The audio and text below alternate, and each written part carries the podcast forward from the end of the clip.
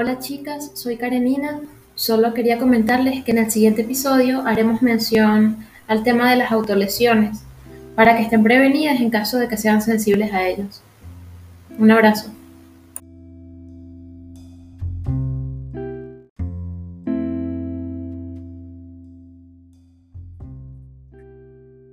Buenas noches amigos, ¿cómo están? Bienvenidos a su podcast Autismo no se te nota. Hoy tenemos el tercer episodio, tenemos a nuestras amigas Barta y Karenina y vamos a estar hablando hoy sobre el tema del steaming o las estereotipias, como le dicen otras personas. Este, por ahí he estado leyendo, pues, y, y desde que se le hizo el diagnóstico a mi hija, que son todos estos movimientos repetitivos y constantes que hacen, sobre todo cuando están emocionados o cuando están alterados también. Pero muchas personas lo definen a veces como patrones, patrones temporales, patrones que tenga la persona constante y muchas veces lo ven sin sentido. Este, para mí, dice, yo soy neurotípico desde afuera, a veces es un poco estresante ver estos movimientos repetitivos y constantes. Yo a veces lo veo como una gota que está cayendo y, se hace a veces muy, como es, como sí, es estresante. Pues, por ejemplo, la veo ella que a veces se emociona y, o empieza a hablar y camina de un lado a otro, de un lado a otro, y mientras me está contando su idea, camina por toda la sala de la casa y me cuesta a mí fijar su atención en ella. Este, y a veces, bueno, uno colapsa y, los trata muy fuertes sin darse cuenta de que esas conductas son necesarias para ellos poderse expresar y los ayudan inclusive, yo no sé, a liberar energía. Yo no sé qué es lo que sucede internamente, pero son necesarias y más bien contenerlo trae más problemas. Este, ¿Qué tipo de streaming recurrente tienen ustedes en su vida cotidiana? Bueno, en mi vida cotidiana tengo varios steaming. Por ejemplo, de los que más me gusta es como apretar mi cuerpo. Me gusta eh, sentarme con las piernas cruzadas. Casi siempre estoy con las piernas cruzadas. Y mientras estoy trabajando, comiendo, eh, viendo una serie, lo que sea, siempre me gusta agarrar los dedos de mis pies, como apretarlos, no sé. Es algo que, que me da una sensación de confort muy grande. Y el estar así apretada como lo más cerca del centro de mi cuerpo me hace sentir como muy segura. Aunque, por ejemplo, yo estaba leyendo esto de... de ¿Cómo se llama? La, lo que uno comunica a través, no del, del habla, sino de los gestos corporales. Y dicen que cuando tú tienes las piernas cruzadas de una manera o los brazos cruzados de una manera, puedes verte como una persona insegura o como una persona misteriosa. Y bueno, a veces en la calle trato de no hacer eso porque no quiero dar como una mala impresión de que estoy insegura o que estoy nerviosa, sino que de verdad es algo que me, me reconforta. Entonces, este, es algo que hago sobre todo en mi casa, apretarme los dedos de los pies. yo también hago eso.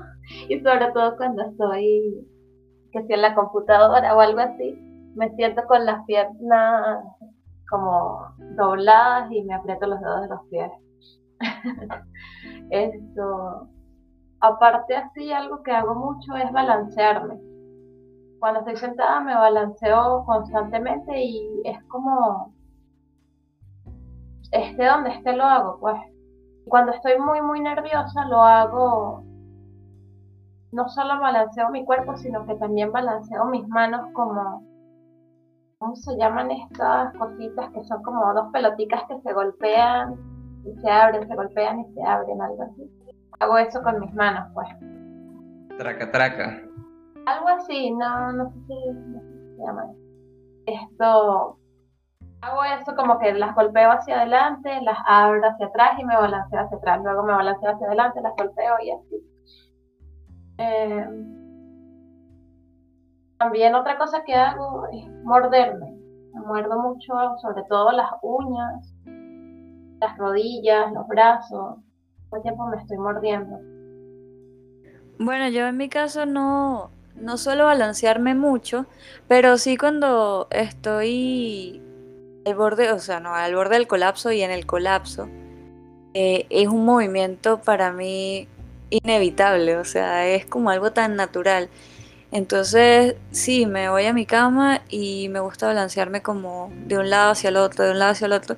Y es algo que sale como sin pensarlo, o sea, es algo que sale y no lo puedes controlar. Pero, no sé, a mí me gusta lo de balancearme porque siento que es como que estoy eh, llevando todas las energías que tengo, todos los pensamientos que tengo como hacia el exterior y voy poco a poco eh, relajándome. Entonces, sí, o sea, hay movimientos que a veces, creo que la mayoría salen sin, sin pensarlo mucho.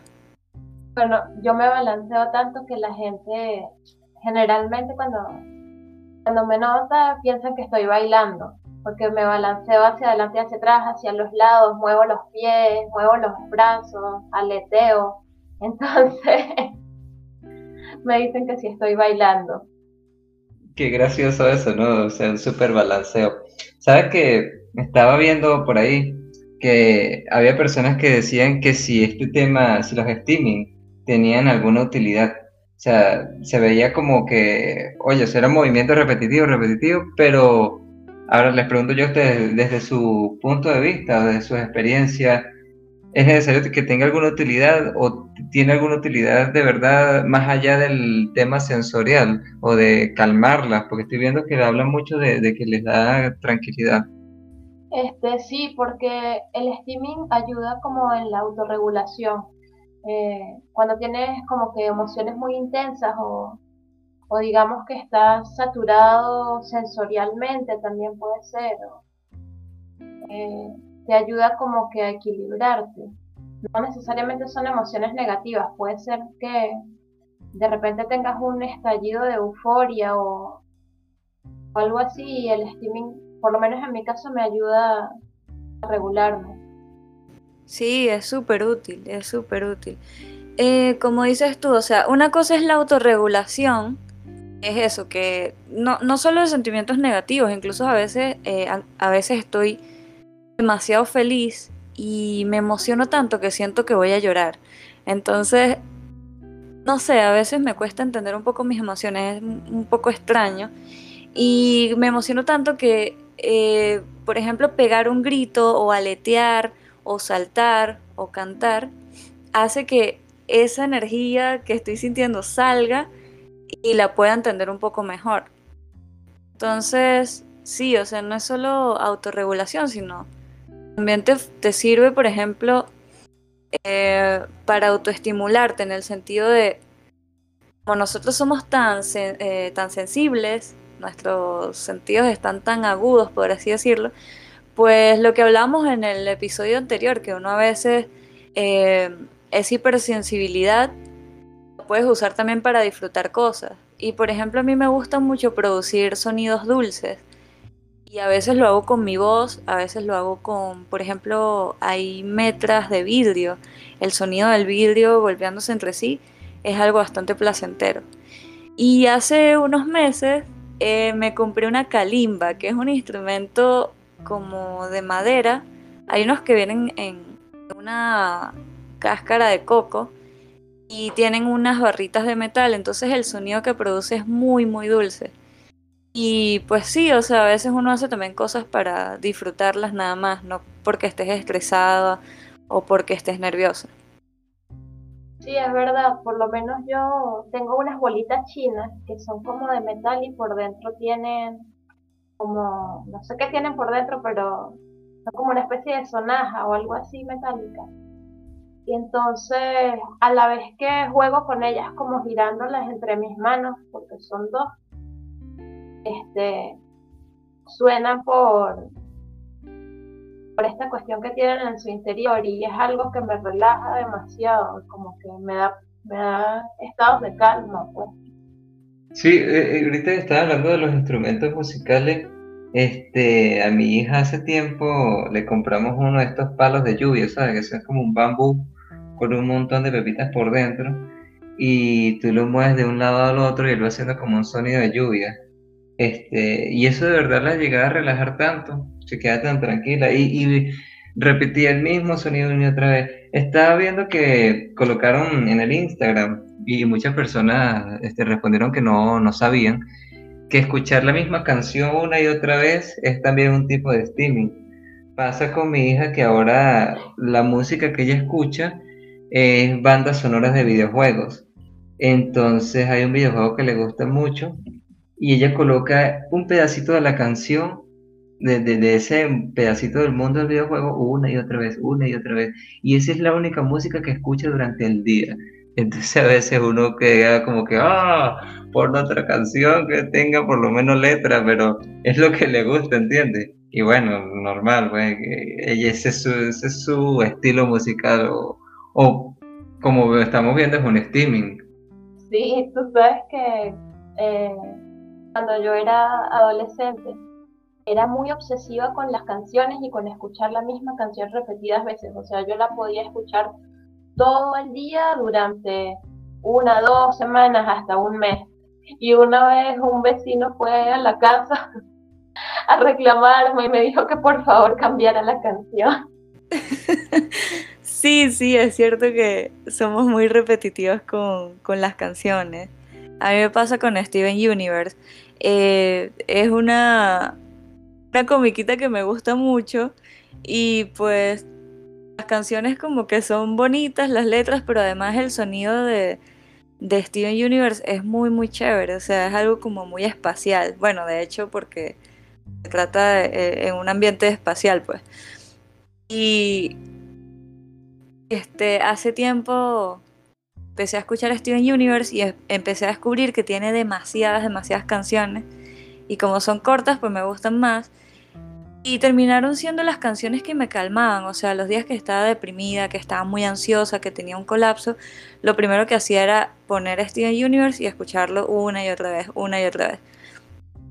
Y es muy gracioso porque mi pareja ya sabe cuáles son las canciones y cuando me ve me dice, te pongo Steven Universe. y bueno, a mí me da un poco de vergüenza porque a mi edad, o sea, a mi edad eh, la gente normalmente no escucha eso, escuchan otras cosas. Entonces, por ejemplo, saben que Spotify tiene unas cosas ahí que te muestra como las canciones más escuchadas y tal. Y bueno, cuando la gente compartiendo sus historias de Instagram, eh, sus canciones más escuchadas, sus grupos favoritos, no sé qué, y bueno, una gran variedad. En cambio, a mí me salía solo Steven Universe en todo, tu canción favorita, tu artista favorito, todo, todo. Y bueno, es algo que no sé, no, no puedo evitar. También en la adolescencia escuchaba era Café Tacuba y eh, Charlie García, era lo único, lo único que escuchaba. Y es así, o sea, por temporadas solo escucho como un disco específico, un tipo de música específica. No sé por qué eh, me cuesta tanto eso y odio cuando me preguntan qué música te gusta porque realmente no, no sé qué contestar, o sea, depende demasiado del momento. Sí, a mí me pasa igual eso de que escucho es por temporada. O sea, mi canción favorita no existe, ni mi artista favorita, nada. Es como que ahorita estoy escuchando esto y estoy obsesionada con esto, pero en un mes voy a estar escuchando otra cosa, algo así. Y sabes que también me pasa algo, pero ya no es con una canción que exista, sino es algo que yo canto desde que soy niña y lo repito una y otra y otra vez que ¿dónde, dónde queda el fondo del océano? Y repito eso una y otra vez, no sé de dónde lo saqué, pero cuando estoy colapsada, tú me ves en un rincón balanceándome, repitiendo eso una y otra y otra vez. Sí, es que eh, era algo de lo que preguntábamos en Instagram, que cantar también es un steaming. Y yo siento que cuando estoy feliz necesito cantar. O cuando estoy cocinando, que me gusta cocinar, me hace feliz, también necesito cantar. Y también me he dado cuenta que a veces para mí cantar es como. Poder repetir exactamente los mismos tonos que escuché. Me da demasiada satisfacción. Y a veces con, con mi novio hacemos porque a él le cuesta como más llegar a ciertos tonos, o sea, le cuesta mucho imitar un tono. Entonces a veces hacemos como imitación de tonos y cuando tú lo haces con, con una persona al lado, empiezan como a vibrar cosas en tu oído y en tus dientes. Es algo muy extraño, pero es muy, muy chévere. Y eso, a veces repetir sonidos en, así, pues, es algo demasiado, demasiado divertido y demasiado relajante. De verdad que eso lo disfruto mucho. Creo, creo si no, si mal no recuerdo que había una de las historias de, digo, de la respuesta de las personas que decía que le gustaba hacer sonidos, sonidos con la boca. Bueno, lo estaba buscando pero no lo encontré. En fin, este, les iba a preguntar otra cosa. Eh, muchas veces me imagino, ¿no? Sobre todo en espacios públicos o lugares así que tienen que reprimir ciertos tipos de steaming, porque me imagino que habrán algunos que puedan pasar desapercibidos pero habrán otros que sean muy notables y, las personas lo empiecen a ver como conductas extrañas. Este, de por sí ya habíamos hablado sobre la hipersensibilidad y la hiposensibilidad y cómo afecta, pero estos streaming, como ustedes dicen, pueden ser en momentos muy positivos, pueden ser por alegría, cuestiones así, pero a ver, si estás en medio de una camioneta o un autobús y te pasa algo muy positivo y empiezas a, mm, no sé, este, rascarte por alegría, no sé si eso puede pasar, no, no, no sé, pero empiecen a hacer, o hacer cosas así, este, tienden a reprimirlos, o sea, ¿pasa eso? Bueno, lo que pasa es que hay streaming que son como, como comúnmente aceptados, porque es algo común, por ejemplo, que las personas cuando estén ansiosas se muerdan las uñas, por decirte algo. Nadie te va a ver extraño por eso. Pero eh, supón tú que estés... Una vez me pasó lo siguiente. Estaba en una plaza y empecé a dar vueltas en círculo alrededor como de una pérgola. Y estuve allí como, no sé, una hora dando vueltas y vueltas, no sé qué idea tenía en la mente. Y de repente llegó el vigilante del edificio de enfrente y me dijo que varias personas del edificio le habían llamado y le habían dicho que mi comportamiento era sospechoso. Entonces me obligó a retirarme del lugar. Qué feo, ¿no? Qué desagradable. O sea, claro, es que es, difícil comprender, porque claro, para empezar no estabas haciendo nada malo, solamente estabas dando vueltas alrededor de una plaza. Pero sí, la gente cuando ve temas, ve conductas así diferentes, tiende a tener miedo. Estaba viendo, estaba pensando que lo que estás hablando de las uñas, ¿verdad?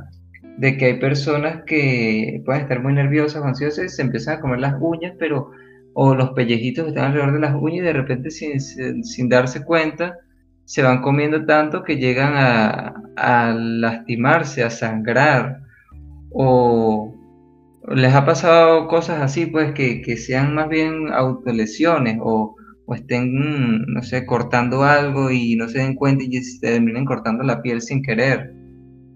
A mí me pasa constantemente, con, con lo de las uñas me pasa mucho, pues, pero también que si por ejemplo me empiezo a rascar y no me doy cuenta, no puedo dejar de rascarme y de repente tengo una quemadura con una ampolla, luego, este, vamos a suponer, o una herida, y se me hace costra, me arranco la costra, me la como, que no puedo dejar de comerme y llevarme cosas de la boca también.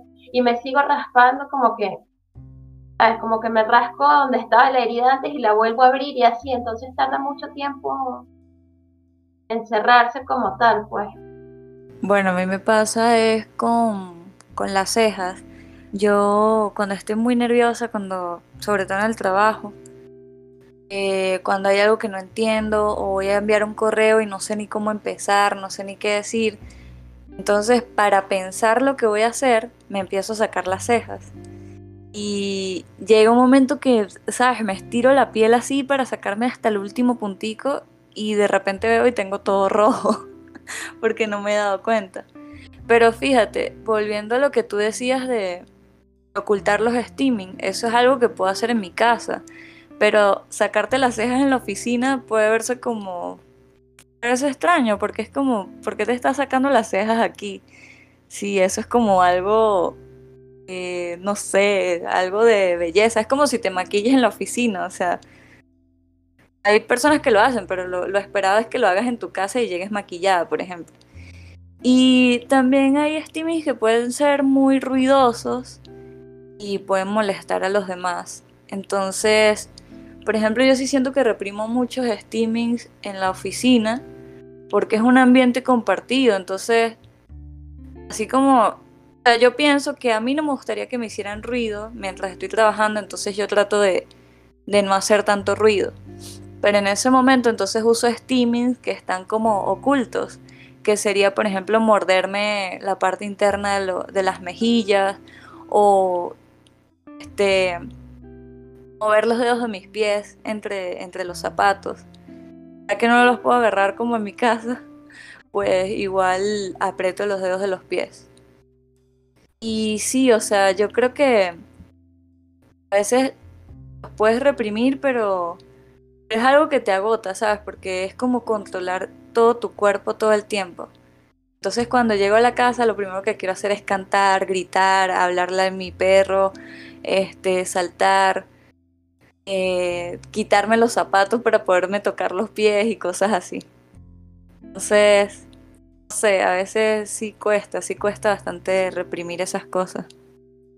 Bueno, esto, yo, yo diría que yo no lo reprimo, simplemente que lo manifiesto de otra forma, porque por ejemplo, como tú dices, si no puedo balancearme, no puedo aletear, algo así, lo que hago es que cierro la boca y muevo mi lengua entre los dientes repetidas veces. O empiezo a jugar con mi saliva de manera que eso haga como que un sonido rítmico que solamente yo la pueda escuchar. Y me concentro en eso. Sí, creo que la cuestión es eso, uno busca alternativas porque reprimirte por completo es, es muy difícil, es muy difícil. Aunque fíjate que las mujeres como que lo hacemos mucho más porque de hecho a veces que pasamos desapercibidas, por eso es que vemos tantas mujeres diagnosticadas a, edades tardías. Este, bueno, hace poco hicimos esa encuesta en, en Instagram y la mayoría de las personas que respondió decía que sí, que había sido eh, diagnosticado eh, ya a edad adulta. Y eso es algo que es muy, muy común en las mujeres autistas. Hasta, hasta lo que he leído ahora sé que es así, pues. Cuando... Es que se me vino con lo que estaba diciendo Bart ahorita de, de, de reprimirlo y eso. O sea, me vino a mí la imagen o la sensación de, ¿sabes? Cuando tienes muchísimo frío y estás castañando los dientes, estás así tiritando, pero te duele la mandíbula de tanto castañar, y te obligas a mantener la mandíbula cerrada y te tocas con la lengua el paladar para no para no poder castañar más así y es una presión que se hace tan grande aquí en la mandíbula me imaginé yo, así se siente reprimir uno de esos streaming. Sí, yo creo que sí. creo que sí porque yo cuando estoy en la oficina, sinceramente, siento todo mi cuerpo demasiado, demasiado tenso. Y llegar a la casa es eso, o sea, que mi cuerpo otra vez esté como a la normalidad. Es esa sensación que tenemos las mujeres de llegar a la casa y quitarnos el brasier.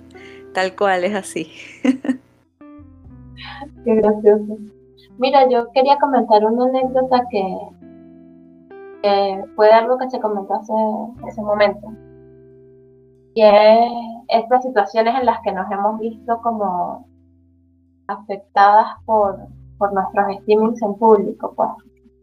Entonces, una vez en la universidad estábamos en entregas finales y yo tenía que presentar mi obra y hablar sobre ella.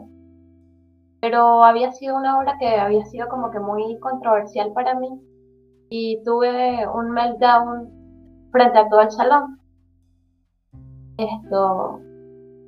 La cuestión es que yo salí corriendo y me escondí debajo del escritorio del profesor y empecé a, balancearme con los oídos tapados y no sé qué palabra estaba repitiendo en este momento. Y bueno, esto después cuando por fin me logré calmar, el profesor me llevó como que fuera del espacio y me dijo que yo no podía hacer eso, que cómo era posible, que los había preocupado a todos. Y sabes, yo en ese momento por lo menos no tenía las herramientas como para decir esto fue lo que me pasó porque mi diagnóstico todavía no, no lo tenía pues.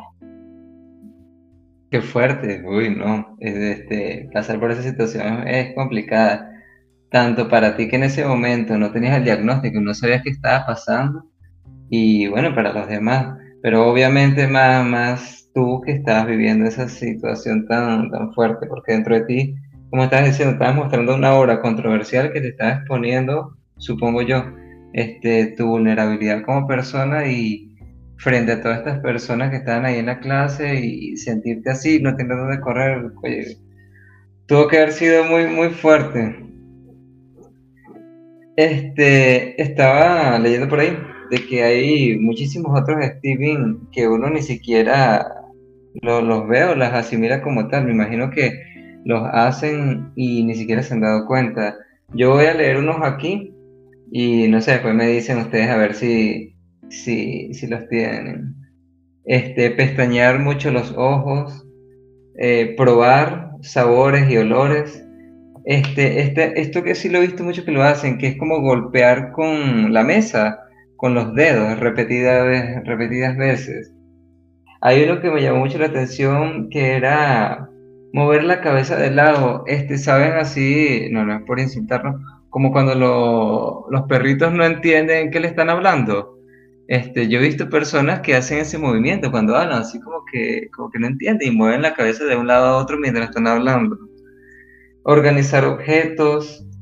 Este, cuando van caminando hay como patrones al caminar. Me imagino que será también este tema de pisar las rayas o no.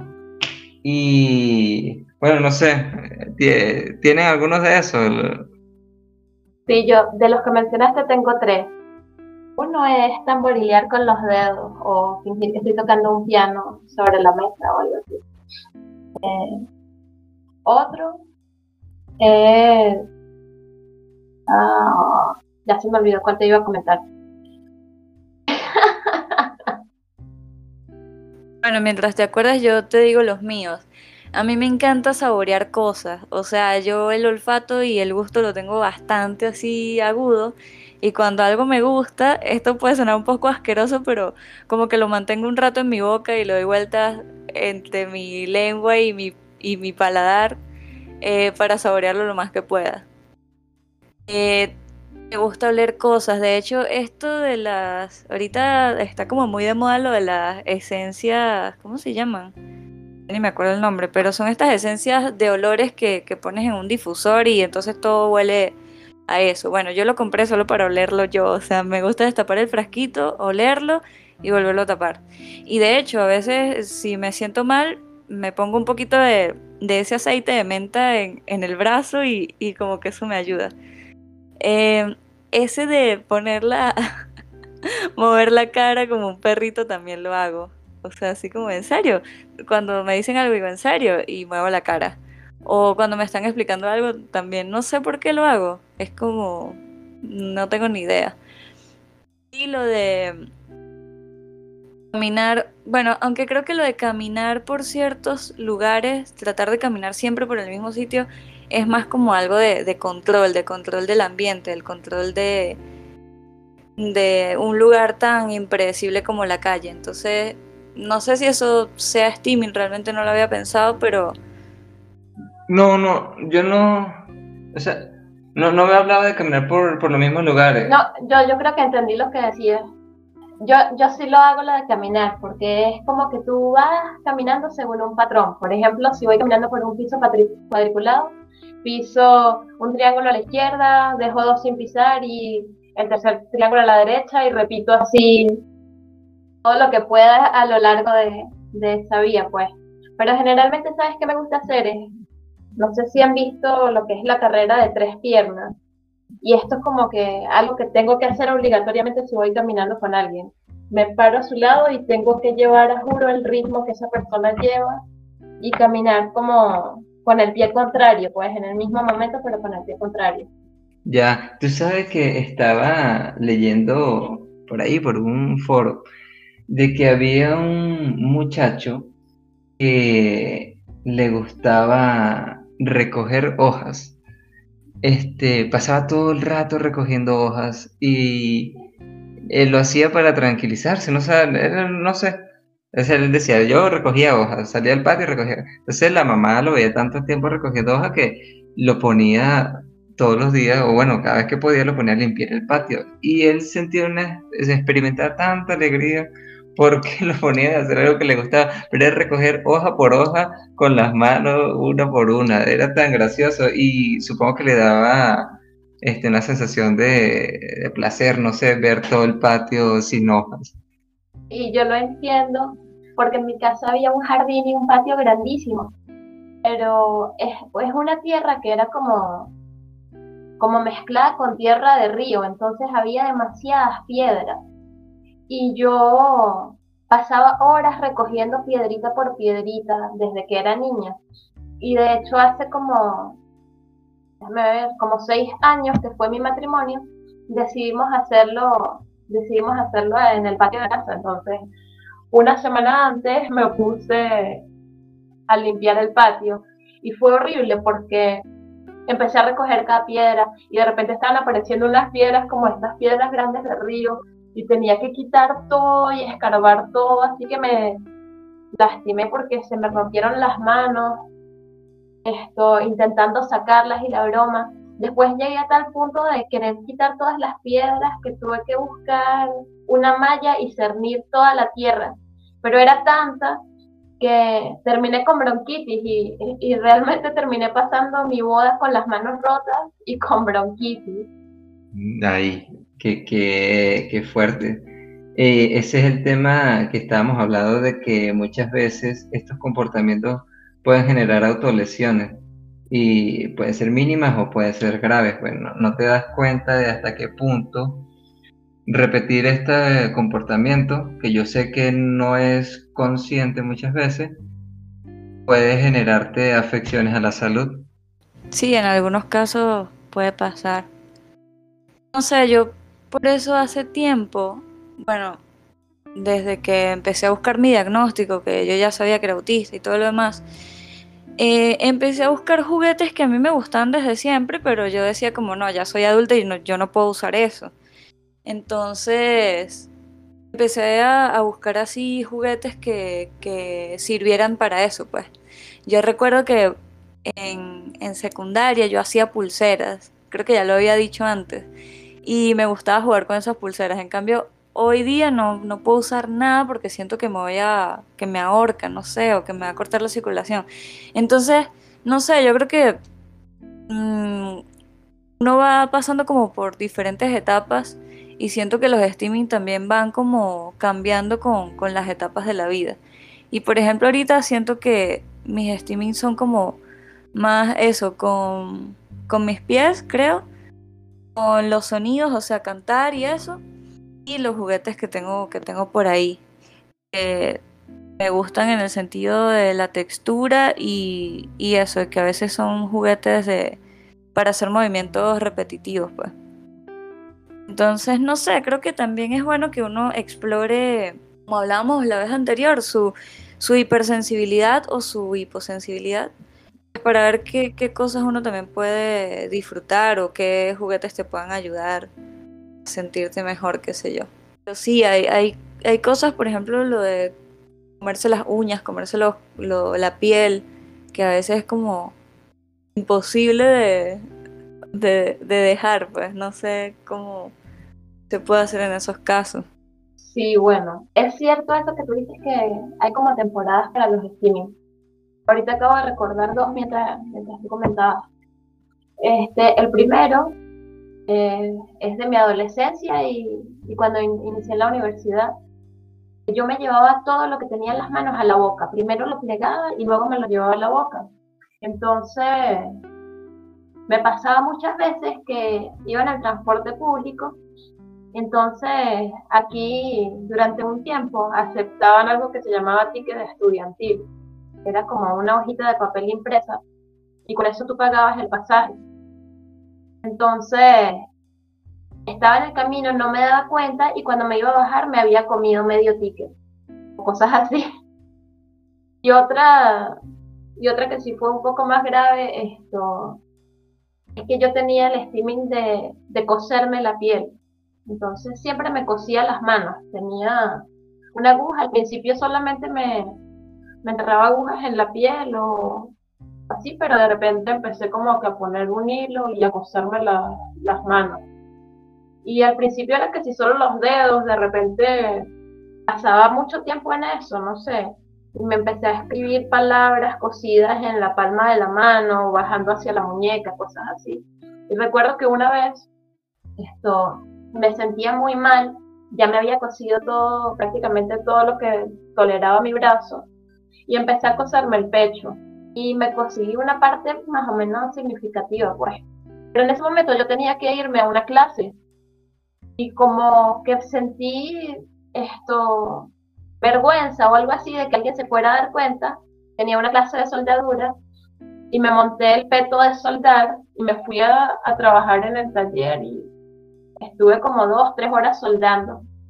Lo cierto es que, bueno, cuando llegué a mi casa, por el calor y la suciedad que, que estuvo allí y toda la cuestión, aquello se me había inflamado horriblemente, me dio una fiebre alta, estuve dormida creo que como dos días sin poder despertarme, me tuvieron que dar antibióticos porque agarré una infección brutal así porque fue algo bastante fuerte pues. Uy, no, no, qué, qué fuerte.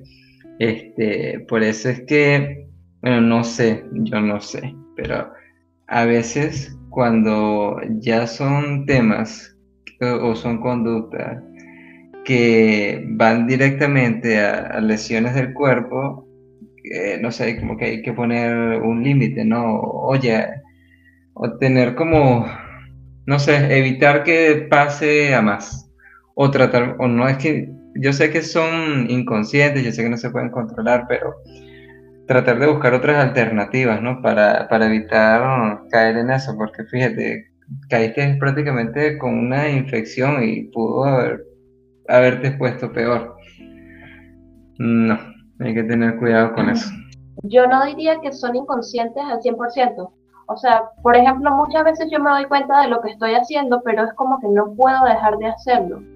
Pero soy consciente de que lo estoy haciendo.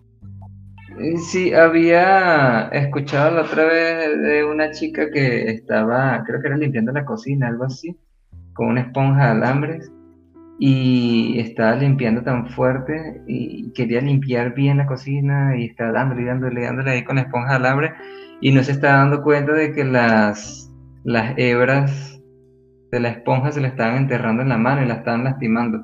Y claro, está la cuestión de terminarlo, de continuarlo, algo así. Eso, eso era yo. Ah, eras tú. Sí, bueno, cuéntalo pues. Sí, era yo, era yo, yo te conté eso. Este, no lo había pensado, pero es cierto, yo con la limpieza puedo llegar a límites eh, que no pueden ser, sí, pueden ser autolesiones, porque eso de la esponja de alambre era como que necesitaba que todo quedara perfectamente limpio.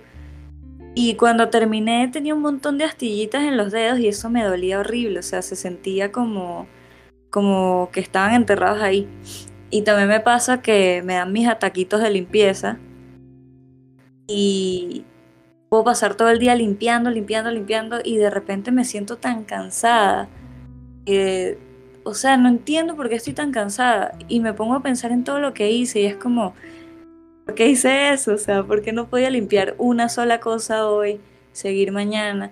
Es como limpio un vidrio y tengo que limpiar absolutamente todos los vidrios de la casa para quedarme tranquila. Entonces, es cierto, o sea, hasta ahora no me había fijado así como de algo que yo hiciera como tan inconsciente y que me pudiera traer este cansancio en este caso, cansancio excesivo.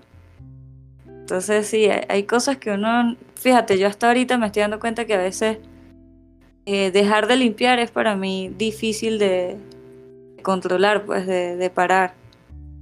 Bueno, este, ya las chicas compartieron aquí bastante sobre su streaming, pero antes de irnos, ya aquí son las 11 de la noche, voy a pedirle a Barta que ella nos cuente una historia de cuando ella era niña y tenía una de estas conductas de streaming para dormir. Y con esto nos despedimos. Ay, sí, acabo de acordarme de eso. Este, bueno, nosotros, o sea, en Venezuela, usamos mucho la palabra maña para referirnos a un hábito que repetimos, que repetimos muchas veces y sin mucho sentido, por así decirlo. Y las mañas, pues, las mañas es algo muy común en los niños.